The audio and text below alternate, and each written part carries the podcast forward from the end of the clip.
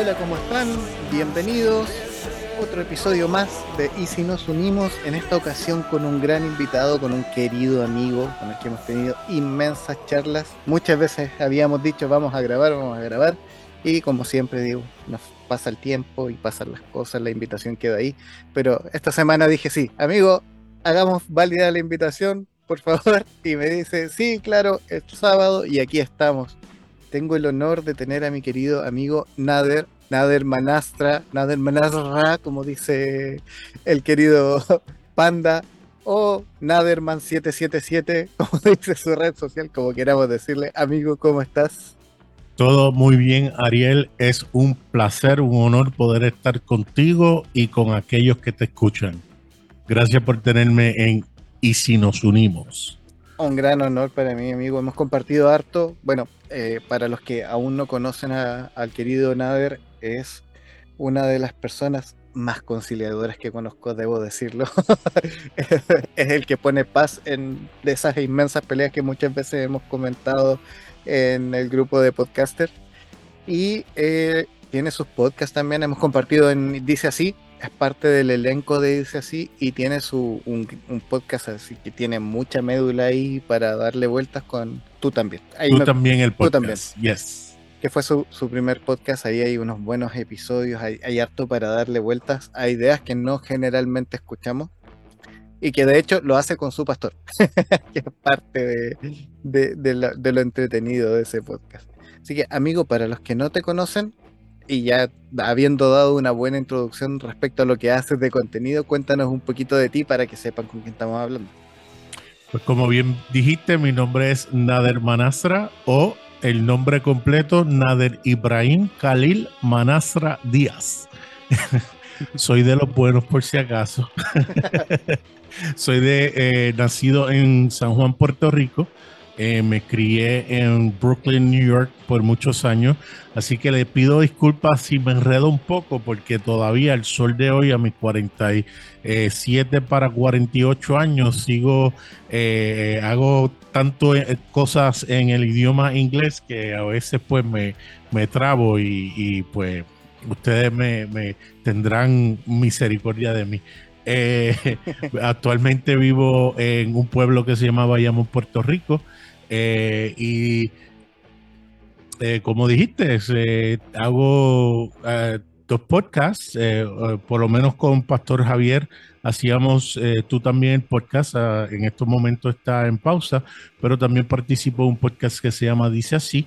y nada, donde comparto con gente maravillosa. Tú has estado en el podcast y hemos tenido ese privilegio de, de tenerte compartiendo y lo que hacemos es simplemente discutir las escrituras, nos vamos, tratamos de irnos capítulo por capítulo y verso por verso por los distintos libros de la Biblia y simplemente comentar con personas extraordinarias. Eh, actualmente trabajo en ventas para una compañía que eh, vende efectos especiales alrededor del mundo. Eh, así que si usted ha ido a un parque temático donde cae nieve, pues posiblemente eh, nosotros somos los que eh, proveemos esa, esas máquinas. Eso quiere decir que cuando queramos fingir nuestras muertes ya sabemos a quién llamar. Eso es. Él es el que tiene los efectos especiales.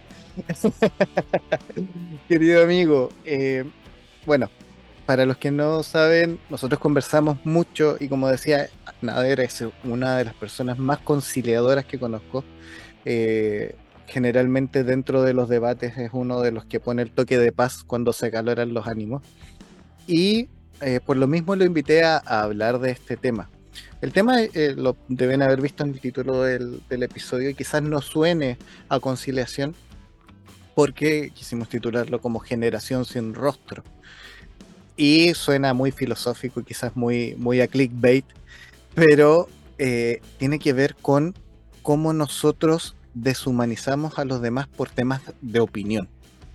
Muchas veces tiene que ver con tema de no pensar que hay una persona detrás de una red social, que no hay una persona detrás de eh, un seudónimo, detrás de un nombre, detrás de una funa que está muy de moda, detrás de un montón de cosas que son parte hoy día de nuestro día a día tecnológico, pero que no les ponemos rostro.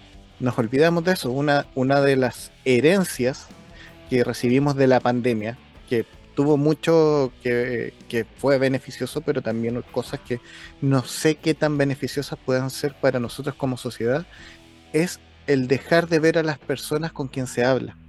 Nos reunimos por Zoom, por Meet o por la aplicación que sea y muy rara vez alguien tiene la cámara encendida.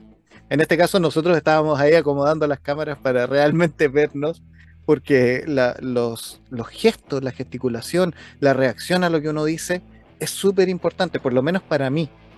Entonces nos acostumbramos, y, también me pasa en, el ámbito laboral, a tener reuniones todos cámaras apagadas y lo único que ves en pantalla es el nombre de una persona, un nombre con un fondo negro. Y sería todo. Y eso se vuelve súper complicado a la hora de pensar en lo que uno va a decir. Uno llega y lanza, como si fueran unas máquinas, nada más.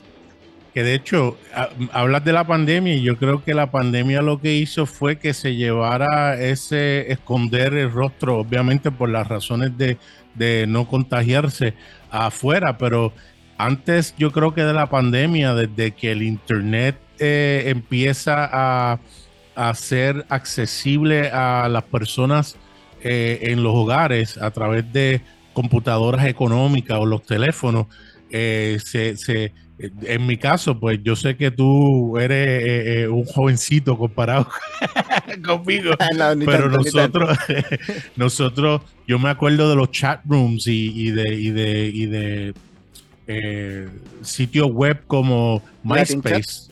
donde sí, donde era simplemente la gente se escribía con un nombre, ¿verdad? que, que, lo identificaba y precisamente porque no sabías quién, no se sabía quién era la persona que escribía para atrás, las cosas que se decían eran bárbaras. De hecho, eh, tan lejano como el, o cercano, depende cómo lo quieran ver, como el 2017, eh, perdón, el 2007, hubo un caso famoso de una jovencita de 13 años que se quita la vida precisamente porque la empiezan a acosar eh, a través de un un perfil falso en MySpace y fueron los vecinitos de ella. Y fue en Missouri, ¿verdad? Y, hicieron un caso en la corte y hubieron demandas, pero no pudieron hacer nada porque pues eh, eh, las leyes no existían para ese entonces. Después han empezado a haber leyes que han sido más fuertes para precisamente tratar de evitar ese acoso que vemos, eh, yo creo que es demasiado, y más si entramos en el tema de la política o de la religión, donde usted ve los que se supone que dicen ser eh, los que tienen, ¿sabes?, la moral, ya sea el partido conservador o los cristianos que son conservadores, a veces hacen y dicen unas cosas en línea que uno se queda con la boca abierta y dice, pero ve acá, ¿qué es esto? Eh, pero sí, sí, ciertamente me, da gracia porque tú dices en Zoom se quita las cámaras. Hubo un muchacho que cogió y hizo un experimento para su compañía donde él grabó literalmente su rostro en un loop reaccionando, diciendo que sí, eh, de tal manera que cuando hacía el jefe las reuniones, él ponía ese loop y nunca se enteraron que era un video hasta cuando él dice lo que él hizo durante esos seis meses de, de, ese experimento. Y todo el mundo creía que él estaba en vivo cuando no estaba en vivo, porque literalmente él grabó unas cosas prehechas para engañar a todo el mundo. Así que imagínate. Sí, es que de hecho eh, uno espera tener una reacción cuando uno dice algo, uno esperaría tener una, reacción. Y de ahí viene el nombre de generación sin rostro. Quizás nosotros, como tú dices, estamos más cerca de la edad, no, estamos tan distantes tampoco. Se nos vuelve un poco más complejo el no tener un rostro en frente, pero yo por lo menos que tengo hijos chiquititos, eh, mi hija mayor tiene 14 años, para ella no es raro no tener un rostro enfrente. Pero para todos los que estamos sobre los, yo diría 20 años, que ya estábamos más o menos grandes cuando empezaron este tema de las clases online y las reuniones eh, por, aplicaciones, eh, sí se nos volvió complicado. El otro día escuchaba un comediante, un comediante bien conocido acá en Chile que se llama Do y él decía, para mí era un martirio actuar frente a una cámara, porque no tenía la risa de vuelta del público, no sabía si, si el chiste estaba siendo, siendo gracioso o no, e, era un martirio. Y a nosotros nos pasa un poco eso, en el sentido de, que nos sentimos un poquito vacíos. Predicar me tocó alguna vez en la iglesia en línea, hacíamos las reuniones por Zoom y te tocaba dar un mensaje y tratar de, impactar la vida de alguien y no sabías si, si literalmente estaba en el baño o te estaba prestando atención. O sea, literalmente veías solo los nombres. ¿Y qué pasó? Que nos acostumbramos a eso, de alguna manera.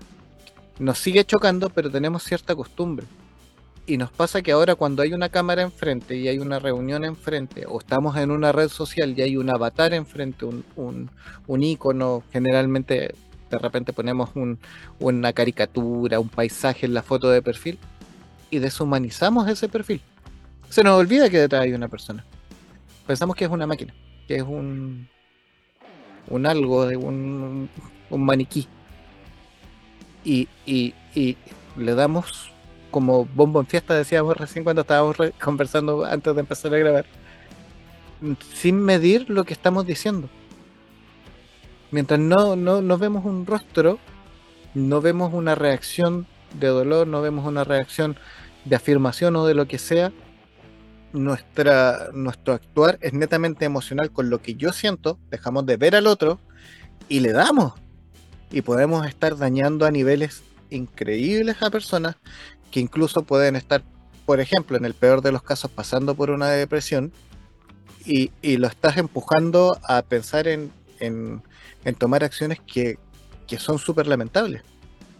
Por defender de repente ideas, por estar en desacuerdo en un meme, en lo que sea. Perdemos esa humanización y dejamos de tener un actuar ético.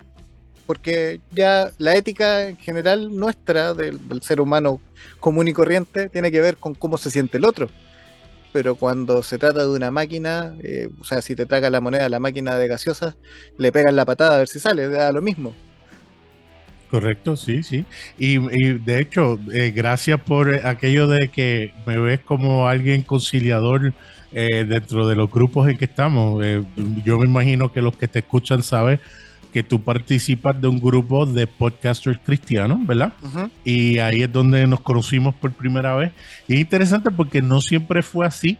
El hecho de que yo he sido muy conciliador porque me acuerdo, yo recién llegado al grupo con un querido eh, paisano tuyo de Chile, eh, que, hoy, que hoy en día es eh, co-anfitrión de Dice Así conmigo y con cuatro personas más, tuve una situación donde él posteó algo de escatología y era lo que yo creía en una vez, como ya no lo creo, pues yo le hice un comentario muy puertorriqueño donde le escribo y ese revolú que tú pusiste ahí, eh, eh, sin tomar en cuenta de que él iba a reaccionar eh, de una manera y con mucha razón. Después yo me sentí bien mal, bien apenado.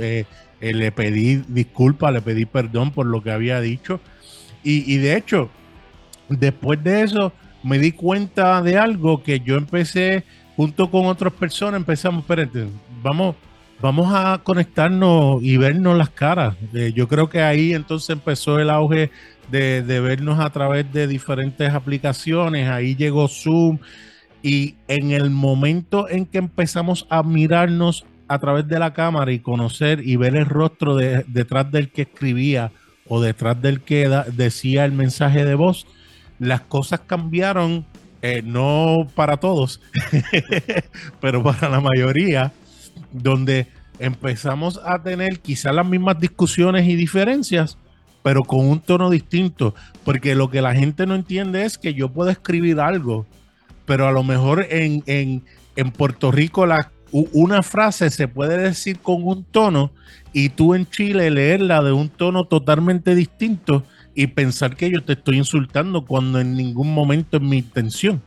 Pero como eso es difícil de ver cuando se escribe, pues crea situaciones, crea problemas. Por lo tanto, yo me acuerdo que cuando entraba gente nueva decíamos, miren, no se ofendan, eh, pregunten si usted malentiende algo. Eh, ¿sabes? Verifique a ver antes que llegues a alguna conclusión. Y, y, desde que empezamos a vernos en cámara y a ver nuestras reacciones y a conocernos mejor, yo creo que fue mucho más llevadero y ha sido mucho más llevadero porque y no quita que no haya sus situaciones, porque siempre las va a haber, ¿verdad? claro que sí. Nunca van a, las va a ver. Siempre que exista un Andrés Marín en el grupo va a haber pelea. Eh, eh, ah, sin comentario. no, no, no. Andrés, ah, eh, ustedes saben que si, si, no es por él, no tuviese, yo creo que esta, este proyecto de, de darle voz, porque si fíjate, todo yo creo que si Andrés ha estado aquí contigo. De hecho, el episodio pasado estuvo con ah, nosotros pues, peleando. Pues la gente sabe cuál es su manera de pensar. Pero si algo tiene él que independientemente su manera de pensar sea de tal o cual manera, él trata de darle voz a, través de eh, eh, el grupo de podcasters y anunciando los podcasts de diferentes personas, porque él cree que eso es sumamente importante nosotros tuvimos una situación con otro eh, podcaster que yo siendo administrador del grupo, yo que no tiendo a hacerlo porque no creo en, la censura, ya porque él estaba acosando a personas verbalmente y siendo ya hostil con, con féminas del grupo, yo lo tuve que sacar. Eh, eh, porque la realidad es que no, no, no, sabe, ya estaba haciendo daño y su actitud, yo en privado le escribí, lo invité a participar conmigo, a debatir y no quería hacer nada de eso y lo que hacía era atacar, que es lo que tú lo mencionaste antes de grabar. A lo mejor si me tuviera en persona, no, hubiese, no, diría las cosas. de, hecho, eh, e, en, esa ocasión, eh, para la gente, para que la gente se haga un poco el contexto, el grupo de podcasters cristianos somos hoy día, a ver, vamos a mirarlo para tener la cifra exacta, pero siempre somos más de 100. Más, de, 100, 100 personas. Y de esas 100 personas te diría que cada una tiene una visión distinta. Son muy pocos los que tienen una visión calcada, así muy, muy, muy muy, muy cercana. Quizás algunos estamos más de acuerdo, otros, otros menos. Que aplica la ley de Pareto en el sentido de que el 20% son los que participan constantemente en, el chat. Bueno, al día de hoy que estamos grabando somos 112 personas y se hacen unos grandes debates de temas de ética, de, de, la interpretación de la Biblia, lo que sea. Y en esa ocasión, efectivamente, eh, se volvió muy hostil y como yo siempre les digo, eh, yo no participo de ese tipo de, dinámicas. Me, choca un poco. Creo que seguir eh, alimentando ese tipo de dinámica, y eso es una decisión personal, eh, seguir participando o, diciendo soy espectador de lo, que, de está pasando, le da pie a estas personas que lisa tienden a, atacar y hacer como una especie de cyberbullying. yo dije, no, mira, chicos, yo los quiero mucho, si quieren preguntarme algo, si quieren conversar conmigo, todos tienen mi número, pero aquí yo no sigo participando. Yo me salí poco antes de que, de que, de que tú tomaras la decisión de sacarlo. Yo creo que fue como un mes antes. Hasta que de pronto Nader me dice, puedes volver, ya hay paz. Regresa, Ariel, regresa. Regresa a casa. acabo de ejecutar al. No, no, no llegó a ejecutar, solo lo sacó del grupo. Pero, pero sí, yo, yo lo entiendo y entiendo lo que tu, tu reacción. Quizás yo no soy de, como tú dices, de censurar. Para mí el tema de la censura, y de hecho esta semana lo hemos discutido harto también por un tema que se dio ahí en el grupo, que no vamos a entrar en él. Eh, soy súper reacio a la censura, en todo sentido, para cualquier cosa. Entonces, en esa ocasión yo creo que fue más por un tema de cuidar a las personas y eso es súper importante. Una de las cosas dentro de lo que he ido masticando. Este, este tema lo, venía masticando hace un montón de rato. Son las ideas que me dan vuelta en la cabeza y lo estuvimos conversando con Nader previamente. Y una, una de las cosas que me que siempre me recuerdo que lo tuve que buscar, porque lo tenía como en idea y no, no en específico. Para los que quieran entender este tipo de cosas, hay un experimento de los 70 que es el experimento de Milgram este experimento fue súper, súper eh, decidor con un tema de cómo la gente reacciona ante una orden, ante un compromiso con algo porque, eh, como para explicarlo en, palabras muy simples, como digo, si quieren ahondar más en, los resultados del experimento, pueden buscarlo en internet, hay un montón de información. Eh, se trataba de que pusieran en los buses en Estados Unidos un cartel para participar de un experimento. En este experimento, cuando la gente se presentaba, les explicaban que iba a haber un maestro y un aprendiz, por decirlo así, eh, que iban a estar en, en unas salas y que se le iban a hacer preguntas. Ellos tenían que participar de un sorteo donde tenían que escoger un papel y uno iba a ser el maestro y el otro iba a ser el aprendiz. Dentro de esta caja habían dos papeles que decían maestro, porque el que venía de voluntario era el sujeto del experimento, el otro era un actor. ¿Qué hacían al que era el aprendiz? Es un poco larga esta historia para los que les extrañe que nada no hable mucho. Eh, lo ponían en otra habitación al lado y le decían al maestro que le hiciera preguntas. Cada vez que se equivocara en las preguntas, él tenía que apretar un botón que le daba un shock eléctrico a la persona. Partiendo por, qué sé yo, 17 volts creo que era el, inicio. Y cada vez que él se equivocara había que subirle el nivel, llegando a los 450 volts, que sería el equivalente a una silla eléctrica.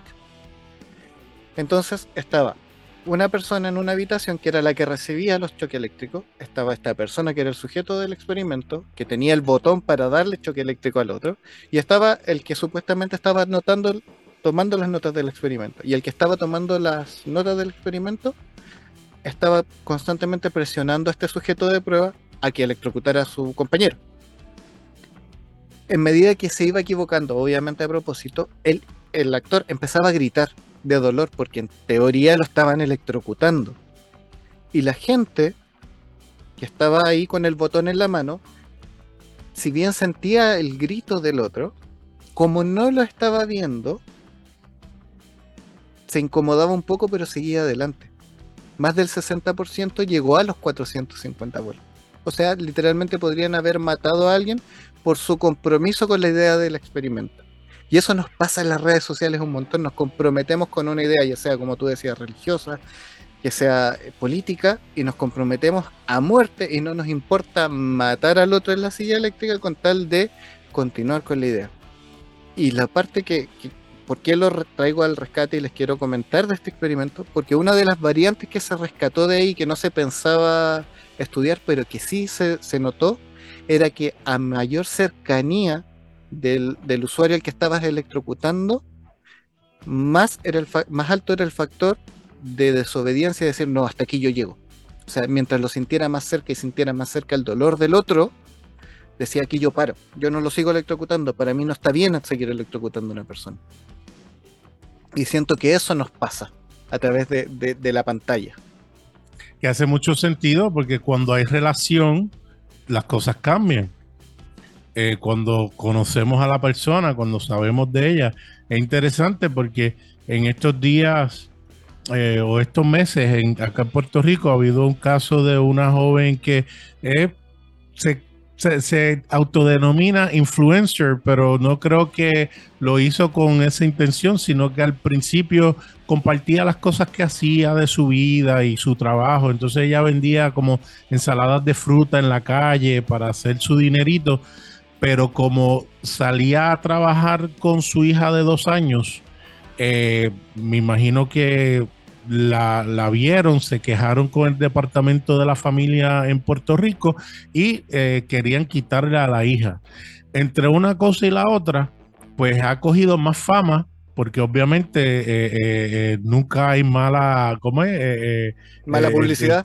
nunca hay mala publicidad ella hacerse más famosa, obviamente ha tomado decisiones muy personales de compartir cosas que quizás eh, una joven inmadura comparte, pues tienes personas, por lo menos acá en Puerto Rico, en Facebook, haciendo unos memes terribles de ella. Por unas cosas bien, eh, bien, eh, en inglés decimos mean, ¿sabes? de, como de mal gusto. Y lo que a mí me sorprende es que la mayoría de las personas que lo comparten o lo ponen son personas que son cristianas o, se hacen llamar cristianas Y, yo digo, pero ven acá, y, si esta joven llegara a su iglesia, ¿cómo la miraría a los ojos de esa manera después de saber todo lo que pone de ella? ¿La ayudaría? ¿Trataría de entonces, en vez de juzgarla y acusarla, buscar la manera de eh, eh, ver por qué ella está pasando por lo que está pasando, por qué pone las cosas que pone? Fuera totalmente distinto. Entonces yo digo, ¿en dónde queda la compasión, la empatía? ¿Dónde queda eh, eh, eh, esos valores que decimos que creemos, ¿verdad? porque si, si lo, si lo, si ves esos posts de aquel que pues dice que no cree ni en la luz eléctrica, pues uno, nada, uno lo deja pasar porque pues ni modo.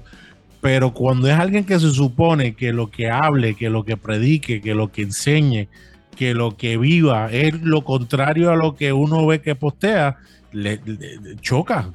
Eh, no sé si, eh, eh, ¿verdad? Si solamente pasa en Puerto Rico. que pasa en todos lados. O sea, es, histórico, diría yo. Claro. en, todo sentido, o sea, si, si lo pensamos de ese, de ese punto de vista, es súper complicado pensarlo así porque tendemos a querer ser policías de la moral. Correcto. Y, ese es un grave problema. Y ya para ponernos cristianos, para, ser parte del grupo de podcasters cristianos, eh, está, hay un, un, relato bíblico que habla justamente de eso, que es a la mujer que iban a apedrear. La diferencia entre piedras y post, no sé qué tanto sea, pero era lo mismo. Había un montón de gente acusando a una mujer que decía que era adúltera. Más allá de si era o no era adúltera, había un tumulto de gente esperando simplemente para tirar la piedra y Jesús le dice, a ver, a ver, a ver, a ver, a ver, aquí, aquí ¿quién, ¿quién es el que está libre de pecado para que tire la primera piedra? ¿Quién es el que nunca se ha equivocado? ¿Quién es el que nunca ha hecho un post con, con una información errada? ¿Quién es el que nunca se ha arrepentido de lo que creyó dos años atrás? Y, y le dice, ok, cuando mira de nuevo, dice, ¿y dónde están los que te condenaban? Todos se tuvieron que dar un paso atrás. Todos dicen logout. Ahí apagan el modem y se salen porque, claro, te hacen una confrontación ética. O sea, ¿con qué acá decimos con qué cara me venía a decir eso. Así, así te, te, acá en Chile. Porque a ti también te pasa. Y Jesús le va y le dice, bueno, ni yo te condeno. No, lo trata de no volver a, que te pillen en lo mismo. O sea, yo creo que eso es lo mínimo, pero hay un cariño detrás. Como tú decías, una Jesús genera una relación en el momento con una persona y un no sé, uno lo lee, como tú decías, el texto uno lo puede leer o con una entonación de enojo o la puede leer con una entonación de, cariño, eso es personal, porque es texto, pero en, tomando el contexto se nota un, como un cariño y decir, dale, yo no te, tampoco te condeno y, y vamos adelante. Que no sé tú, pero la manera que nosotros leíamos el texto es, vete y no peques más, porque te, más te vale que no lo hagas, porque te va a pasar algo peor.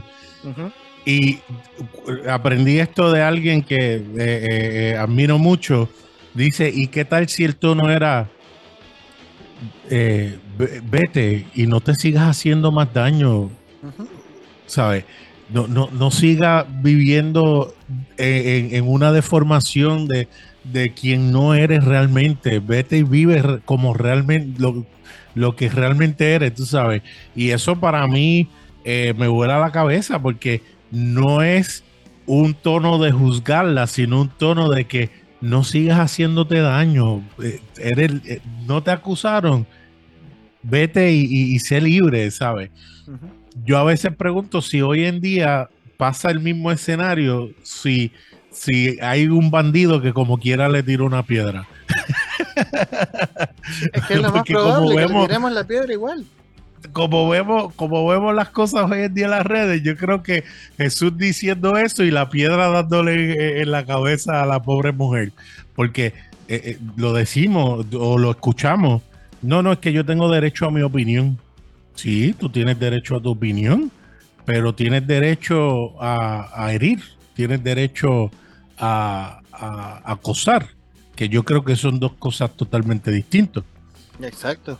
Sí, son, son, totalmente distintas. De hecho, una de las cosas que nos pasa mucho como cristianos es eso, tender a, ser dueños de la verdad, a ser jueces y, ejecutores incluso de, de, lo que creemos que es la verdad. Y, y, no, es, no es menospreciar lo que la gente cree, ojo, porque yo también, todos tenemos nuestras creencias y podemos entrar en debates inmensos sobre cómo interpretamos la escritura. Lo hemos visto un montón de veces por todos lados y sobre todo aquí en, en el podcast lo hemos conversado.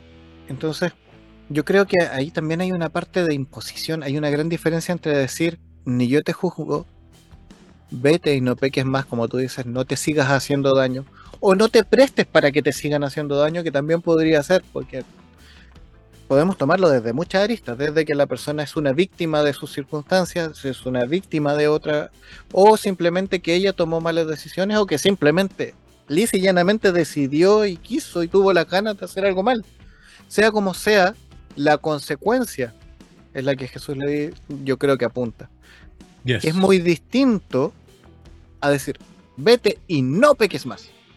Yo te digo que tú no tienes que hacer esto.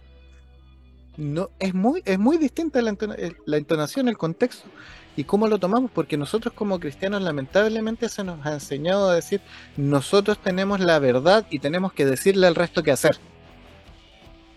Y cuando no podemos decirle qué hacer, porque, seando bien sinceros, cuando nos ponemos en esta, en esta posición de, ser la autoridad que dice lo que hay que hacer, la mayoría de los que no creen simplemente se ríen de nosotros y, literalmente se ríen y hacen memes y, nos dan eh, también como contrapiedrazo. Perdemos el, el norte. Siento que llega un momento donde ese choque de que, o frustración de que no podemos imponer nuestra idea, como te digo, de decir, vete y no peques más porque yo te lo digo, genera este conflicto y ahí es donde salen las palabras más hirientes, donde, donde empiezan las pedradas de un lado a otro.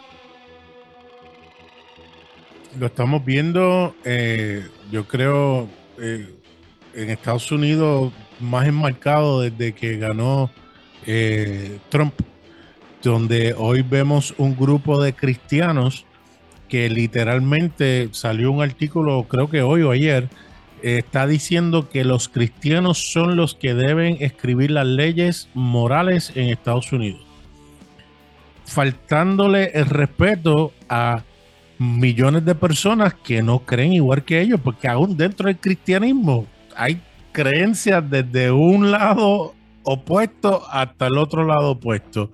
Y eh, yo sé que es el tema que tuviste eh, la semana pasada. Llega el punto donde dejan de ser cristianos y dejan de creer o, creen, o, pero independientemente a eso, esta persona está diciendo que los que tienen la autoridad de escribir leyes son los cristianos para el bienestar de, de, los cristianos y para preparar la venida de Jesús. Y entonces tienen uno, unas ideas escatológicas que quieren imponer para eh, whatever, como, como decimos en inglés. Pero es un peligro porque hay que tener en cuenta de que una sociedad tan versátil, tan eh, eh, diversa, no todo el mundo tiene la misma religión, no todo el mundo tiene el mismo pensar. Entonces, esa imposición está creando una, una contracultura de personas que se están levantando diciendo, no, espérate, esto es un peligro. Porque así se empieza. Cuando entonces un grupo quiere imponerle cómo vivir a los demás, entonces hay, eh, em, vemos las cosas que la historia ya nos enseña que pasan cuando eso ocurre en un, en un país, en una ciudad. Sí, sí, no, y se pone complejo porque llega, llega el punto donde, bueno, lo, vemos, el caso de Estados Unidos, no, es que estemos criticando a, la cultura estadounidense como tal, pero en Estados Unidos es muy notorio, hay iglesias donde las personas van armadas y si tú piensas distinto, son capaces de apuntarte con un arma porque piensas distinto. Correcto. Entonces, bueno, ahí ese, ese caso, claro, tiene que ver con una, una idea mucho más allá de la que estábamos, de la que partimos. En la que partimos quizás hay un cierto nivel de cobardía en que cuando no hay un rostro le puedes dar, pero cuando lo tienes de frente te da miedo que te, te, responda eh, sí, pero, pero, directamente. Pero, pero fíjate que se puede unir porque yo creo que precisamente por el hecho de que la gente empieza a eh, eh, embolden, es en inglés, empiezan a, a, a, tomar coraje, pero coraje no de, molesto, sino de, de, bravura. Cuando no ven a alguien y empiezan las ideas y empiezan a escribir y empiezan a insultar, eso empieza quizás a tomar forma de tal modo que salen al mundo real y también eh, muchos de ellos empiezan a, a, ser militantes, eh, eh, si podemos decirlo así, y lo, y, lo, y, lo, y lo llevan más allá, lo esparcen, ¿no? y, yo creo que es un peligro, porque como bien dijiste, hay quien no se atreve a decirte en la cara, Ariel, es eh, tal cosa, porque sabe que eh, esa, esas pesas que tú haces en CrossFit se las va. es que es verdad, la gente cuando te tiene enfrente, y no, no, se trata de un tema físico, pero cuando te tiene enfrente, de por sí, el solo hecho de, no sé, pasa por ejemplo, cuando tú discutes con, un, con una chica y se le ponen los ojos llorosos, uno tiende a no seguir discutiendo porque te pones en su lugar. O, bueno, no, quizás es muy machista decir con una chica, pero sí, eh, tiende a pasar. Quizás a nosotros nos cuesta un poco más tener los ojos llorosos, también por la imposición social de que el hombre no llora, pero suele pasar, o sea, tú, ves a alguien con, pena, con los ojos llorosos, y baja un par de cambios. Automáticamente. Entonces de repente esto de, la, de, la, de la sociedad sin, sin rostro, del nombrecito o del icono eh, en la pantalla, se vuelve complicado porque no tenemos freno. Es un tobogán sin freno donde un cristiano te puede decir ojalá te mueras. ¿Por qué? Porque publicaste, qué sé yo, que no creías en la inerrancia bíblica. Y ¿Y dónde queda el derecho a pensar distinto? ¿Dónde queda eh, el amor por el prójimo? ¿Dónde quedan todas esas cosas que son medulares socialmente e incluso dentro de nuestro grupito cristiano, que es amar a tu prójimo como a ti mismo?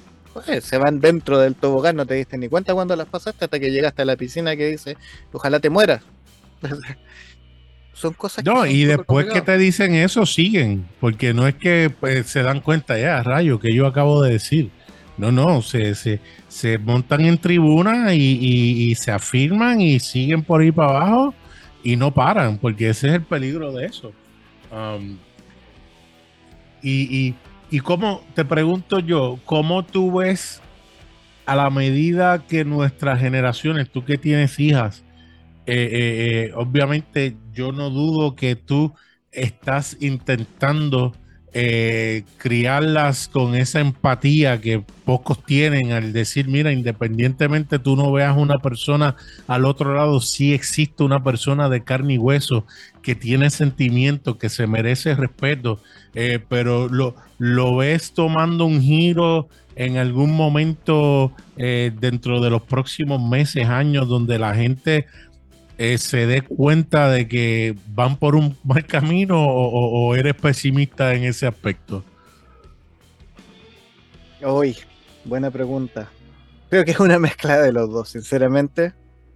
Eh, y e, eso quizás para, para, un cristiano es raro, pero es mi pensamiento personal. Creo que vamos a explotar. Vamos a llegar al punto donde vamos a estar tan mal que va a explotar y va a cambiar. Y, se me viene a la mente cuando tú me haces esta pregunta lo que pasó con la revolución en Estados Unidos eh, por el poder negro. O sea, llegó un día donde un blanco quiso sacar a una persona cansada del servicio que estaba, venía de su trabajo, de su asiento, porque era negra. Y ella se negó. Una mujer hizo explotar una bomba que, claro, venía de siglos, literalmente desde la, desde la esclavitud. De repente, ¡pah! Algo pasó y explotó y las cosas empezaron a cambiar. Y gracias a eso, bueno, todavía estamos en ese proceso de, mejora, pero gracias a eso recién mejoró. Y siento que en esta parte, hoy día, sobre todo los cristianos, tenemos la tendencia a pensar que todo tiempo pasado fue mejor. Yo sé que es un mal humano. Todos, todos, todas las personas tendemos a pensar de esa forma. o sea, para mí siento que mi infancia es mucho, entre comillas, mejor que la de mis hijos. qué sé yo, jugábamos en la calle, jugábamos a la pelota, eh, teníamos distintos juegos, compartíamos con nuestros amigos y hoy día ves a los niños quizás más pegados al celular, comparten menos, como decimos, comparten más a través de una pantalla con un icono que con su amigo frente a frente. Quizás tienen menos raspones de rodillas que, nosotros, que, que, pasábamos más entierrados y esas cosas. Y claro, uno los mira con nostalgia hacia atrás y dice, ese tiempo pasado fue mejor pero yo no puedo obligar a mi hijo a que hoy día teniendo todas estas cosas que yo no tuve de tecnología, actúe como yo actuaba en ese tiempo. Correcto. Pienso, pienso quizás sería como en el momento que se inventa la rueda y salen las carretas y la gente lleva los sacos con papas en las carretas y, y llega descansada a su casa, decirle no, tú no usas carreta, tú échatelo al hombro y llévalos de a uno, todo el camino, porque así se hace tendemos a tener esa, esa, esa idea como, como cristianos. Y cuando alguien te dice, pero si está la carreta y la quiero usar y es mi decisión usarla, ¡pum! Pierde, pierde el rostro. Y ahí, cuando se convierte en una idea, que eso también es parte de lo mismo, puedes estar incluso mirando el rostro, pero cuando se convierte en una idea, y nos pasa mucho con el tema de las comunidades LGBTQ, por ejemplo, de, bueno, antiguamente eran los los arminianos con los calvinistas, eh, los de izquierda con los de derecha, y se, la persona se convierte en un ícono de una idea. Y ahí de nuevo el tobogán. Y démosle todos los principios éticos que puedan haber o de buena intención que puedan haber dentro de las enseñanzas, ya sea o de Jesús o sociales, por un caño hacia, hacia el fondo.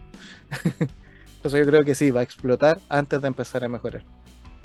Yo quisiera eh, pensar de una manera más optimista y decirte que estas generaciones que se están criando están pudiendo ver más allá de lo que precisamente aquellos que todavía piensan que la forma que se hacía antes era mejor.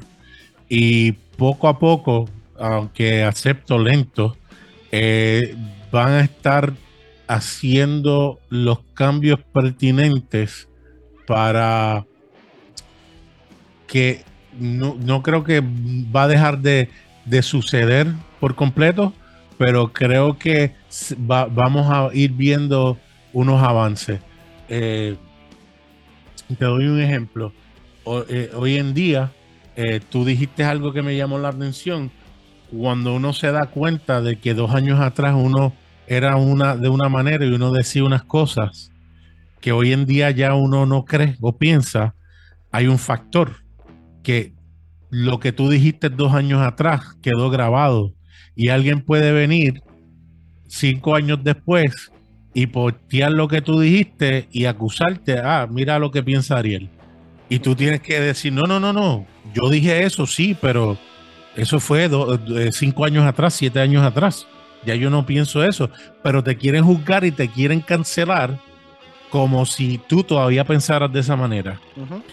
Entonces, eh, eh, eh, esta generación, los Z, los millennials, pues le gusta hacer eso. Ah, este dijo un comentario racista o, clasista o, sexista hace cinco años atrás. no, cancelémoslo. Que también es, como un poco de, acoso, de cyberbullying. Porque alguien con sentido común también va a poder argumentar, no, sí, ciertamente yo pensé así cinco o diez años atrás pero no es quien yo soy ahora. Si ustedes quieren saber quién yo soy, pues mira, tengo contenido nuevo, cosas que he dicho recientemente que reflejan quién yo soy en estos momentos. Y, eh, nada, es una dinámica. Dios quiera que, eh, sea para bien eh, lo, que, lo, que, lo que decida hacer nuestras generaciones, ¿verdad? A la medida que siguen creciendo y van creciendo jovencitos o niños y entonces son los que tomen la rienda de las redes y, son los que posteen y son los que eh, compartan contenido. Vamos a ver qué nos traen. Sí, eh, eh, y ahí hay un peligro en todo caso. Te, escucho y, no puedo evitarlo, como te digo, hay, un tema que yo le he venido dando vueltas que, es con, que tiene que ver con la censura, con el derecho a réplica ante un caso, ya sea de un comentario, de una situación, de lo que sea. Y y el tema de la cancelación a mí me hace ruido. me obliga a decir, uy, eh, ¿cómo controlamos esto? Porque la cancelación, bueno, también es parte del mismo tema al final. O sea, tú crees que estás cancelando un avatar, tú crees que estás cancelando una cuenta de Instagram, tú crees que estás cancelando X cosa que es inanimada, pero en realidad lo que estás cancelando es a una persona y quieres anular a esa persona por algo, sea culpable o no, es indistinto. En el momento que tú cancelas a alguien, la intención de esa cancelación y que lamentablemente es un mal de esta generación, y ahí suena como viejo que dice todo el tiempo pasado fue mejor, eh, un mal de esta generación es querer cancelar las cosas, es querer cancelar a las personas y decirle, ¿sabes qué? Tú no opinas igual que yo, así que deja de existir porque estás mal. Que para, para, eh, para el récord y para estar claro, yo participé de eso. Yo tuve que sacar a alguien del grupo que hablamos eh, de podcaster cristiano, pero en ningún momento fue por sus ideas. Eh, eh, nosotros, y, te lo dije antes de grabar, me fascina. Tú eres uno que comparte unos memes que yo los veo y yo me río porque tú no, tú eres como la constitución, tú no discriminas. Tú puedes tirar un meme que eh, eh, se relaja lo que tú crees, como te tiras un meme que relaja el punto opuesto y, y tú tienes esa capacidad de, no, si estamos vacilando, vamos a, pero cuando llega el punto donde el meme trae una discusión en serio, ahí vemos a Ariel, ok, esto era relajando, que ahora vamos a discutir los puntos, vamos a debatir.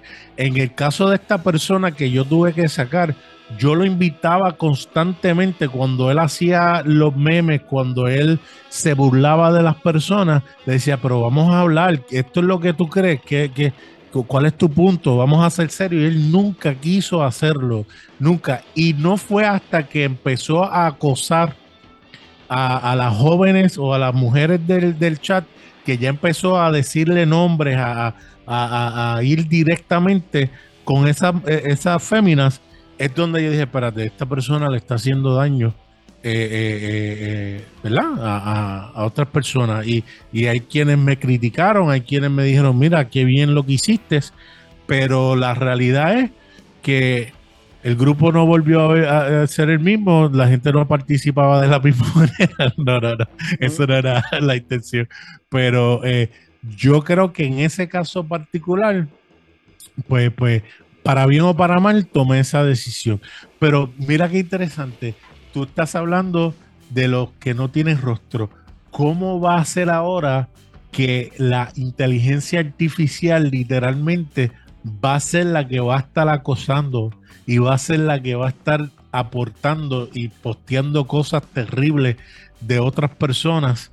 Eh, eh, y ahí sí es, es, un sin rostro, ahí sí no hay manera de, de, de, de cómo uno, eh, eh, ¿verdad? Eh, aprenderemos a lidiar con eso a la medida que vaya desarrollándose, porque hoy en día ya sabemos que en Twitter y en diferentes redes son literalmente robots los que escriben y los que comentan y los que dicen barbaridades eh, así que va a ser otro factor interesante en todo esto que hemos estado hablando. Sí, es que de hecho, a ver, ahí yo creo que entra un tema que, podríamos entrar, entrar y salir. Pero la diferencia creo yo es que tú puedes pelear con un boot en Instagram o en, o en Twitter. Bueno, yo no, yo no uso Twitter justamente por lo mismo, porque me carga esa, esa idea de estar peleando constantemente. Y Twitter se presta para eso. Es un constante eh, lanzar piedras de odio de un lado a otro. Pero cuando pienso en eso, pienso, ya, viene un boot y tira un comentario, generalmente súper extremista. Eh, para eso están. Y viene alguien y le responde y lo ofende y todo. El boot no se va a dar ni por enterado, porque es una máquina. Correcto. La diferencia está cuando vas a una persona vamos a poner de ejemplo a mi querido amigo Abner, que ya estaba aquí en el podcast. Cuando empiezan a decir esos comentarios, ¿Por qué te llamas cancionero cristiano si tienes esas ideas? ¿Por qué eh, no te llamas de otra forma? ¿Por qué no hay canciones aquí? Y, ahí empieza el tobogán. Entonces, ese tipo de, cosas siento yo que están fuera de lugar. Porque, claro, cuando quizás cuando peleas con un boot, con un, con un robot, puedes hacerlo porque ese robot no se va a dar por enterado, no le va a afectar, o sea, la máquina no se va a formatear porque tú le dijiste que era un estúpido. Claro. Una persona quizás sí. Le puedes despertar quizás qué tipo de, de, de emoción que puede hasta acabar con su vida, literalmente. Entonces ahí creo que hay un límite súper fino. Y es más, la gente ni siquiera se da cuenta cuando es un boot y cuando no. Correcto, que es otra, es otra, de hecho, otra situación. me, da, me da mucha risa porque no sé si hoy o ayer, bueno, yo estoy suscrito, soy informático, entonces soy suscrito a, varias páginas de información informática. Y justamente hoy día lo que está más en auge es el tema de, de la inteligencia artificial y todo, por obviamente el chat GPT y todo lo que, lo que ha salido, porque se, hizo, se puso bien de moda. Y apareció una, una cuenta o descubrieron una cuenta que era una inteligencia artificial que hacía imágenes de una persona que no existe y vendía contenido pornográfico como una, especie de OnlyFans con fotos de una persona que no existe. La gente le pagaba para que se mostrara y le pedían una foto, qué sé yo, eh, en una silla y ya, la inteligencia artificial generaba una foto en una silla y pagaban más por eso. Y tú decías, o sea, al punto que llegaste de que no te das cuenta cuando es literalmente una fantasía. Y eso, y, había gente que en su mente se pasó mil rollos con este, con este personaje que no existe, pensando que era una persona real. Entonces, si lo llevas a eso, a los ataques de odio, como digo, como estábamos llevando la conversación, a, confrontar de, una manera eh, violenta, porque esa es la verdad, independiente que sea solo lenguaje violento. Siento que, eh, y lo dijiste hace un rato y lo voy a retomar, siento que hay una, un, punto ahí de inflexión que, hay que destacar, que hay una gran diferencia entre la, la libertad de opinión, que es una cosa, la libertad de opinión y la libertad de ataque. Yo tengo todo el derecho del mundo a opinar lo que se me dé la regalada gana. Lo que no tengo derecho es atacarte gratuitamente. Claro. No, eh, se nos ha olvidado que uno puede atacar la idea, pero no la persona. Pero cuando la gente no tiene buen argumento en contra de la idea, empiezan a atacar la persona porque piensan que así van a debilitar la idea de la persona. Y es todo lo contrario. Si ya tú empiezas a atacarme a mí y no a mi idea, es que ya no tienes eh, eh argumento contra mi idea. Entonces estás demostrando que tu, tu argumento no es fuerte. Y, eh, mencionaste a Amner de Cancionero Cristiano. En el caso de él, él, él, he thrives on, on, on, esos comentarios. Él, él, yo creo que... Él los disfruta. Sí, sí, sí, sí. Yo creo que él, él, se, se, alimenta, de, de, de, le da fuerza a esos, a esos comentarios. Porque cuando tú como podcaster y yo como podcaster y la gente que hace contenido, ¿verdad? Eh, eh, al público, yo creo que también tienen una capita extra un poquito más dura porque están conscientes de que lo que ellos van a, a, compartir no va a ser del agrado de todo el mundo. Y aquellos también que te ven porque te critican son importantes porque también crean el algoritmo y crean también eh, eh, eh, números, ¿verdad?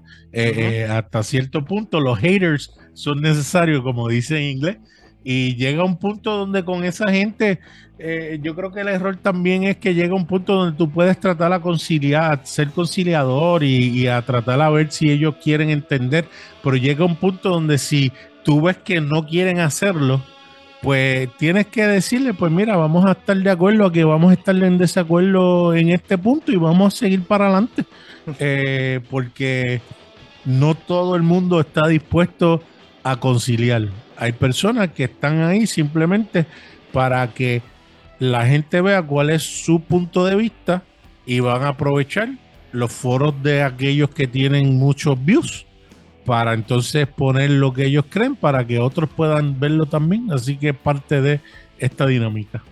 Sí, creo que hay un punto que, quizás, bueno, para el caso de los que, de los que somos, entre comillas, y, lo digo muy entre comillas, personaje público, porque no somos eh, ni Shakira ni Piqué.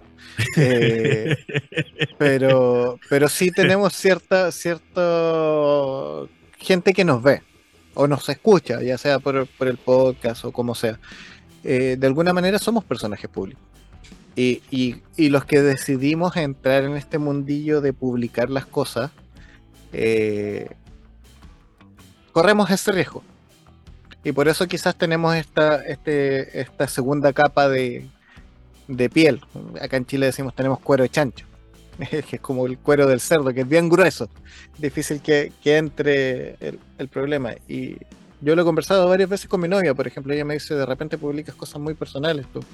O, o, mis reflexiones que yo de repente publico en Instagram tienen que ver mucho y, se ven como súper depresivas porque generalmente cuando reflexiono es porque estoy pensando algún tema complicado y tiende a verse en la, en la consecuencia como que estuviera mal. Eh, personalmente, como que si me estaba ánimo fuera mal, estuviera mal. Y no, no necesariamente es así. Yo le decía, pero es que quizás lo que yo quiero, lo que es más lindo, no sé, una foto con mis hijos, eh, quedamos de acuerdo que por el hecho de ser personaje público trato de no publicar ahora ya fotos con mis hijos por, por un tema de cuidar su privacidad ya no están, entonces si mis momentos felices involucran exponer a las personas que amo, ya no los voy a publicar. Entonces, claro, la gente tiende a pensar, cuando ve mi perfil, que yo soy una persona totalmente oscura y que y no se dan cuenta que en realidad lo que más hago es reírme. entonces, tendemos y doy, fe, y doy fe de eso, doy fe de eso. Gracias. entonces, entonces tendemos a, a tener esta, que también es parte del sin rostro. Es parte de, que a esa pantalla negra le ponemos el rostro que se nos ocurre. Tendemos a crear una imagen, como tú dijiste con el caso de la chica con su niña de dos años. Nos hacemos una imagen con lo que vemos hacia la, a la idea rápida de lo que ella publica, de lo que está en el, en el Instagram, de lo que está en su Twitter, y decimos, ah, ya, esta persona es un depresivo, es un, lo que sea. Ponemos etiquetas rápido, nos fascinan las etiquetas. Exacto. Y, ahí fácilmente, de nuevo, nos vamos con transformar a las personas en, ideas y cuando ya son ideas, las podemos cancelar. Y le podemos dar piedrazos. Como decíamos antes, se pierde el toque ético, se pierde el toque de la empatía. Y, y creo que cuando pasa eso, independiente de que nazca de ideas, porque las ideas, tienen, las ideas tienen mucho que ver con el pensamiento. Nosotros tendemos a pensar eh, de maneras distintas, pero tratamos de pensarlo y lo que nos, de alguna manera nos tratamos de imponer es algo que ya está arraigado en nuestro pensamiento, que mueve nuestro día a día. De alguna manera se inserta ahí, entre comillas, porque no siempre pasa, o lo impusieron o lo pensamos, pero ya es parte de. Y queremos imponerlo con el resto y al no pensar simplemente nos dejamos llevar por la impulsividad.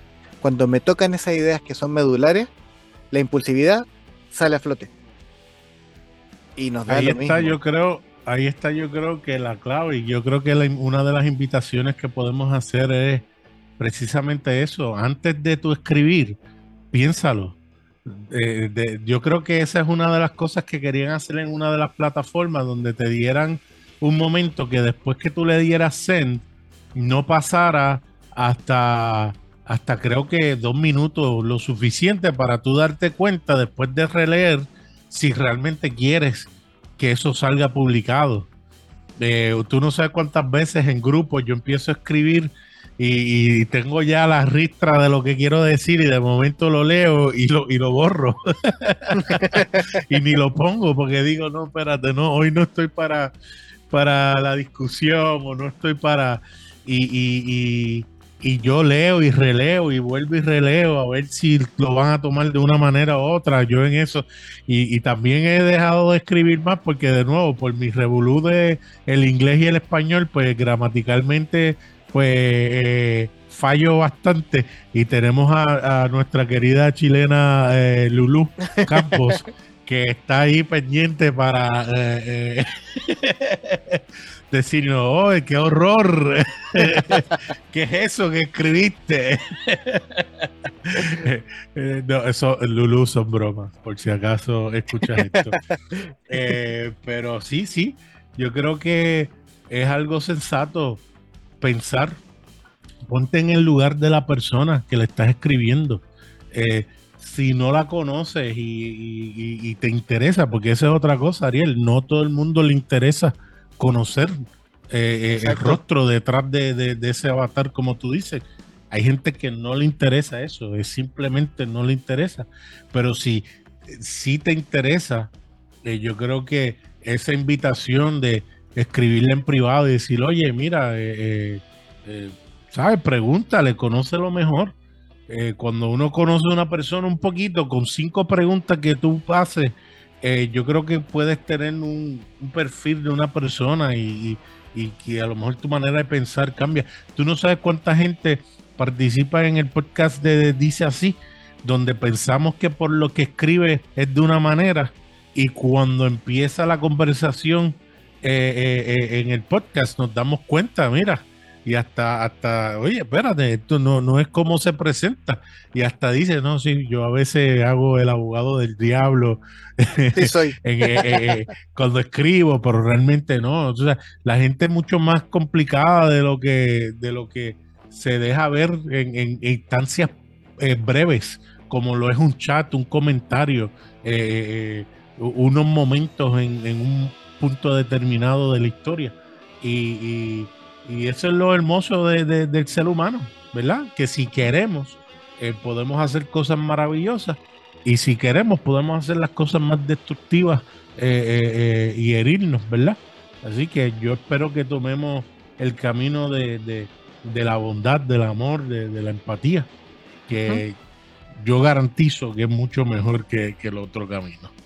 Sí, creo que, que como tú decías, esos dos minutos antes de que se publique el, comentario, uno debiese pensar, y, se me vino una palabra que, ha estado bien, bien en auge en una de las comunidades que participo, que se llama Una Ciudad, con, mi amigo Nemo, eh, que es una de las bases de, esa, de esa comunidad justamente, y por eso me gusta tanto, que es el, el relacionamiento. Cuando, cuando vamos a hacer un comentario que sentimos que va con fuerza, creo que lo primero que debiésemos preguntarnos es si es que viene de parte del relacionamiento. Si me interesa relacionarme con esa persona para que ese comentario que estoy lanzando con fuerza tenga un impacto positivo o simplemente estoy tirando una piedra porque la encontré en la calle y pude reventar la ventana. Porque hay una gran diferencia ahí y de repente, y a todos nos pasa, ojo, no es un juicio de decir nosotros somos blancas palomas y no, no hacemos eso. A todos nos pasa que un día de repente tenemos un mal día y vemos un comentario y decimos, ay, ¿cómo se te ocurre decir eso? A todos nos pasa. El problema es cuando se vuelve costumbre. Claro. o pasa lo contrario, que cuando ya hay una confianza que se conocen bien, bien, bien, a veces uno ve chats que dice, ah, rayos, pero se están diciendo cosas eh, eh, horribles. Y es que, pues, es la manera que ellos tienen eh, de, hacerlo. y no voy a mencionar el nombre, Andrés y Leo. no, pero sí es cierto. Con Andrés, a mí me pasa con Andrés. Nosotros de repente en el, en el chat de podcaster nos, nos hace, ¿cuántos? ¿Cinco o seis días atrás? Ah, sí, sí, que la, yo percibí como esa tensión, pero ahí yo me puse a pensar, no, espérate, ya ellos se conocen eh, eh, dentro de, del argumento que estaba sumamente interesante pues también, oye, queremos ganar los argumentos, aunque, aunque digamos que no. Eh, Ajá, eh, claro. Eh, ¿Sabe? Queremos presentar la idea que la gente diga, oh, que, ¿sabe? esperando que de, los 110 o 120 que están en el grupo, todos lo lean y, y digan, ganó fulano, gané yo, tú sabes. pero en mi caso, yo dije, ok, independientemente de lo que están escribiendo, yo estoy claro que ya ellos se conocen. No es que, no es que no, no, nunca se han visto, nunca han hablado, ellos han compartido, ya han estado en diferentes foros juntos, así que yo tranquilo, ¿sabes? Yo fui yo, a veces yo pongo los ojitos como que estoy viendo lo que está pasando. claro pero es parte de la dinámica. Sí, y como te decía, en, en esa ocasión que fue hace poquito, y, bueno, la, gente que escucha el podcast puede haber escuchado la conversación del episodio anterior, donde con Andrés nos reímos mucho y él siempre dice que yo lo quiero sacar del cristianismo. y no es así, no es eso, pero las conversaciones parten muy acaloradas en el grupo de podcasters y las termina y las conversamos una semana, seguimos conversando siete días después. Que ustedes no se enteran es otro, otro tema. Pero nosotros seguimos conversando los temas. En la interna. Porque justamente hay un relacionamiento. Y con Andrés tenemos muchas ideas que son muy iguales y otras que son muy distintas pero somos, y, siempre lo decimos, yo Andrés lo quiero mucho por lo mismo, porque tiene la capacidad de debatir y, bueno, entre los dos es muy raro que nos agarremos de los pelos porque ninguno de los dos tiene mucho pelo, pero tenemos la capacidad de, estar discutiendo días y días y días y después quedar donde mismo y seguirnos amando de la misma forma. Y eso es importante porque el relacionamiento nos mantiene ahí. Pero si fuésemos completos desconocidos, terminaríamos insultándonos, lo más probable. Porque ya, porque ya sería de nuevo lo mismo, volver a un avatar. Y creo que ya, para, ir aterrizando un poquito la idea, eh, lo importante ahí, como decíamos, quizás la empatía real, la empatía al 100% no existe. Y eso lo sabemos. O por lo menos la psicología lo declara. Es imposible yo saber exactamente cómo se está sintiendo el otro, porque cada uno tiene sus vivencias. Pero sí podemos tener una idea mínima y un cuidado mínimo, creo yo, de las personas a las que vamos a, darle una pedrada, un comentario pesado.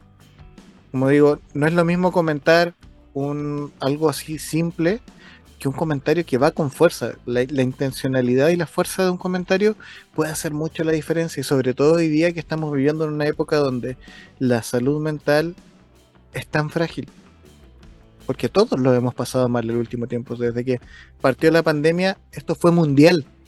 No es que a ti nomás te pasó, le pasó a todos. Y todos nos estamos recuperando de eso.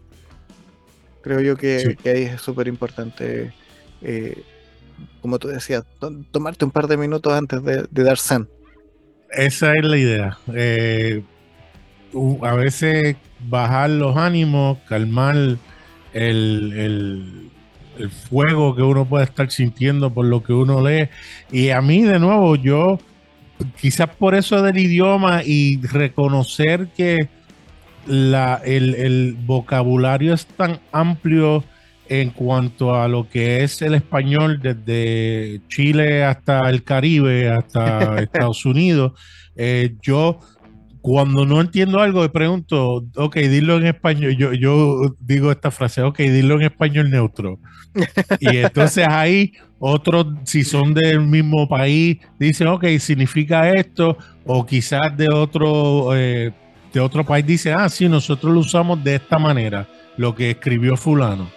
Y me gusta porque también uno se eh, enriquece en cuanto al idioma, ¿verdad? Y uno puede ver diferentes maneras que nos comunicamos y nos expresamos y para mí es eh, espectacular tener esa, esa experiencia, pero... Eh, pero requiere relacionamiento. claro, claro. De hecho, por la pandemia, eh, ese grupo en la cual nosotros participamos o los que nos escuchan fueron parte de, a lo mejor usted que me escucha ahora ha sido parte de un grupo del trabajo o de un grupo de, iglesia donde no se vieron físicamente, pero se convirtió en esa familia por ese año que todo estaba cerrado, que, que no pudieron salir afuera, donde eh, eh, fueron los que eh, podían charlar un poquito y ver cosas y tener algo de contacto, que no era el contacto físico que a lo mejor anhelábamos, pero era real también y necesario. Y se convirtió en esa relación eh, que no tuvimos de otro modo. Sí, de hecho, me estaba acordando cuando tú me dices eso. Eh, tengo un proveedor dentro del trabajo que es venezolano. Él está radicado en Miami. y cuando llama, porque rara vez llama, tiene una muletilla, que es el me oíste. Todas sus oraciones terminan en un me oíste. Y yo cuando recién empecé a hablar con él, para mí como chileno, me sonaba que me estaba mandando. O sea, necesito que, que Ah. cambies esto, ¿me oíste? O sea, como, ya, ¿me escuchaste? Corre, corre, corre, corre. Y, y yo me- me, molestaba y decía, ya, me la voy a comer porque estoy en el trabajo, tengo que mantener la cordura. Como a la quinta vez, me di cuenta que era muy recurrente. Y después le pregunté a una persona que era venezolana y me decía, no, esa es una muletilla muy común. Mira para allá. Y claro, para mí era casi ofensivo porque me estaba mandando de mala forma. Y como decíamos, vuelve a lo mismo. Si yo no pregunto, si yo no me doy el tiempo de relacionarme con la persona para darme cuenta que después de la quinta vez era ya tan repetitivo, me habría quedado con que, pese a que él trabaja entre comillas para mí porque es mi proveedor, me estaba mandando. Hubiese quedado con ese mal gusto de. Sí, sí. Y, y eso nos pasa wow. en, en todo sentido. Entonces, de repente, el tener el relacionamiento nos va a llevar a tener un poco más de empatía. Como decía en el experimento, aquel, mientras más cerca está, más vamos a tender a hacer lo correcto, porque nos va a llamar más la atención el daño.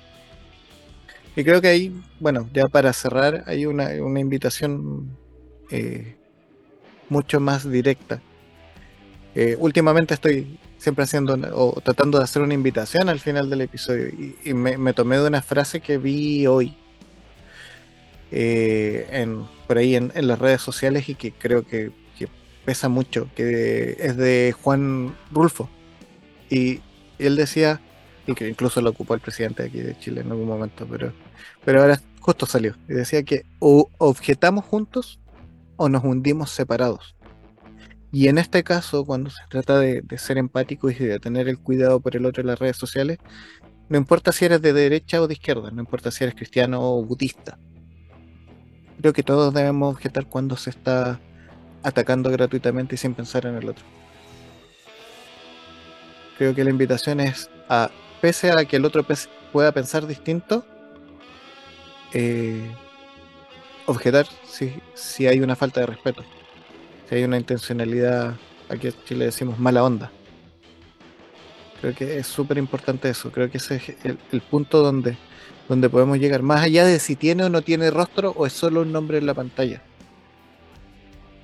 Si hay una mala onda, bajémosle un par de cambios y independiente que tenga el- mismo tipo de idea que nosotros o no, tratar de que, de que lo objetemos para tratar de buscar un ambiente más grato, como tú decías. De repente, no es censurar, pero sí sacar al que ya está regando de benzina todo para tirar el fósforo. La aplica y, y de nuevo, la aplicación la vemos eh, con algo tan drástico o tan triste como un cáncer. Llega un punto donde el cáncer, si no se erra- erradica, eh, eh, va a seguir entonces dañando el resto del cuerpo. Eh, pero antes de eso se hacen mil otros procedimientos y tratamientos tratando de salvar la extremidad, por ejemplo, hasta que llega un punto donde se hizo todo, todo posible, todo posible y no quedó otra para el bienestar del resto del cuerpo.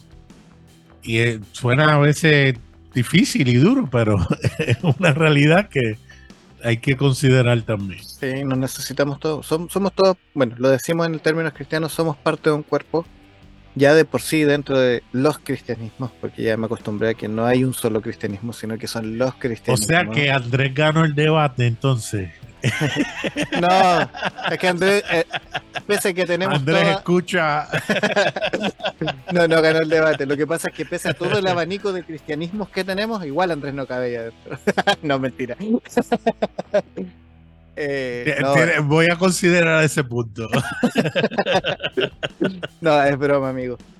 Eh, no, tiene que la discusión con Andrés tiene que ver con justamente con el tema de las etiquetas que lo pasamos hace un rato. Pero, pero creo que dentro de los cristianismos o de las ideas del cristianismo que tenemos, eh, somos un cuerpo y necesitamos ser empáticos y entre todos tratar de, de generar un ambiente seguro y amable para todos.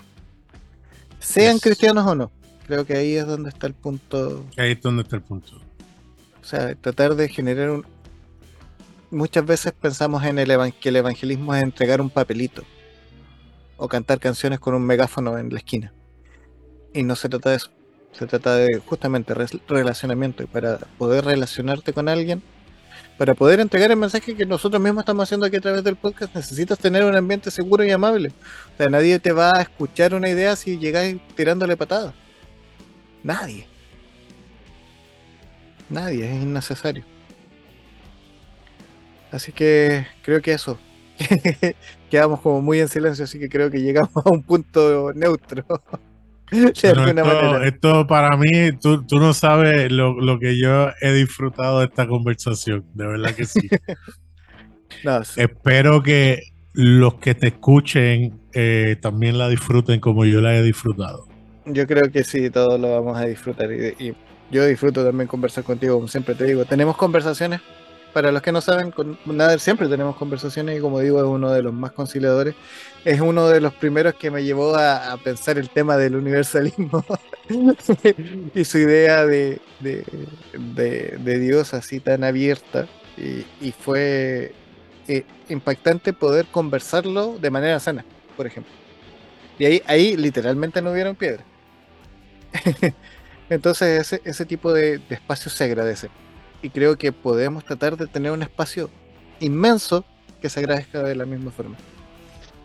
Así que amigos, a todos mis invitados les doy un espacio al final del episodio para que digan lo que quieren decir. esta parte es una carta abierta para que si les queda algo en el tintero, eh, lo digan. Si se les pasó algo que, que dijeron, hoy debería haber dicho esto, este es el momento, o si tiene, aunque no tenga que ver con el tema, quiero ir al podcast de Ariel a decir alguna cosa, aquí es cuando, antes de, pedirte tus redes y, bueno, ya mencionamos tus podcasts, pero mencionarlos de nuevo, este es el momento abierto para que puedas decir lo que quieras. Yo solo quiero darte las gracias por eh, darme esta oportunidad de compartir contigo en tu podcast. Sigue adelante, de verdad que eh, en ti hay una voz eh, conciliadora, que de verdad yo sé que la intención es precisamente eso, que la gente crezca, mejore, eh, se den cuenta que hay algo mejor en lo que es el amor, lo que es el buen trato, la empatía y, te insto a que sigas adelante, Ariel. Sabes que estamos a la orden para lo que necesites. Nuevamente, gracias. Lean La Cabaña. es un chiste eterno. Eh, pero sí, leanla. Lean, eh, si usted no ha leído el libro La Cabaña, le invito que la lea. Eh, eso es lo, único que tendría que decir aparte de. y me pueden conseguir en las redes, en Nader Manastra Díaz en Facebook, en Instagram, me consiguen en Naderman 777 y eh, dice así el podcast también eh, nos pueden seguir. Eh, ha sido un placer y eso es todo. Gracias amigo por participar. sigan a, a, Nader, vayan a sus podcasts, de verdad que van a encontrar contenido, sobre todo en Dice así, distinto que les puede dar muchas perspectivas, porque no solo están ellos, no solo está Nader, Andrés, eh, Jano, Lulu, está Ems, todos tienen sus propias visiones, pero aparte hemos participado un montón de gente. O sea, literalmente yo creo que deben tener unos 30, 40 invitados en sus dos temporadas fácilmente.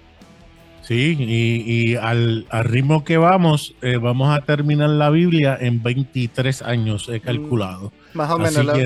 La, van a terminar sus nietos. Sí, sí, sí. Si Dios quiere, pues eh, pensamos, eh, tenemos que seguir buscando más invitados porque son muchos son muchos libros en la Biblia y capítulos y versos. Sí, ahí van a encontrar de verdad diversidad de ideas, diversidad de opiniones y, como les digo, ha sido, es un placer escucharlo porque generalmente estamos acostumbrados a tener nuestras cajas de resonancia donde todos piensan igual, donde todos tienen la misma idea que yo y así es súper fácil. Y, y cuando de repente tenemos la, la, opción de escuchar voces distintas, se agradece mucho porque nos da, nos da la apertura a pensar. Eso es súper importante, creo yo. Entonces se agradece también. Así que vayan a buscarlo y con tú también. Bueno, yo, yo me hice una maratón ahí, ya me lo escuché. Son también hartos episodios y van a escuchar ahí un muy buen material. Nuestro Javier también tiene mucho para entregar. Nader ya lo escucharon. Supongo que no tienen duda, así que vayan por ahí. Vamos a dar las gracias a David Mardones por la música de fondo, como siempre. Vayan a buscarlo Spotify. El tema que escuchan se llama Impresionante. No sé si esta temporada lo había anunciado con, con título, así que si no, ese es, así se llama, Impresionante. Y vayan a buscar a mi querido amigo que siempre nos proporciona la música de fondo. Un abrazo a todos. Se hace con amor. Chau, chau. Hasta la próxima.